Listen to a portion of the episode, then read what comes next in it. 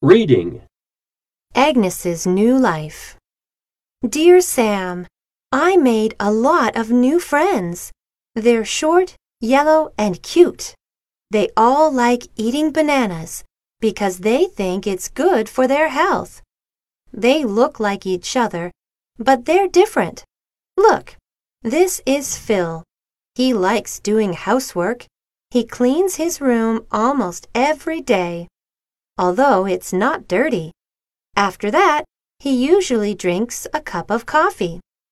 Kevin likes exercise, and he thinks the best way to relax is through exercise, such as playing golf.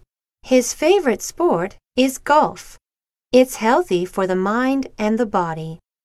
Phil and he play it together at least twice a week. He has lots of other good habits, too. Once a month, he goes to the dentist for teeth cleaning, and he hardly ever eats junk food. He never stays up late. Tim is quiet. He is a writer, so he spends 80% of his time reading books and magazines.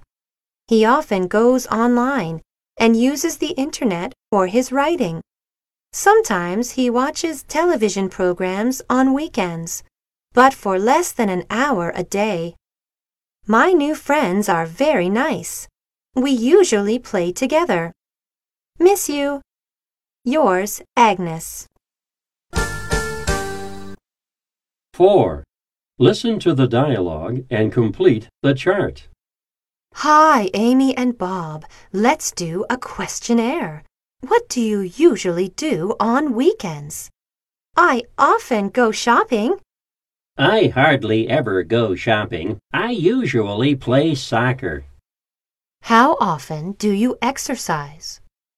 Twice a week. Every day. How often do you eat fruit and vegetables?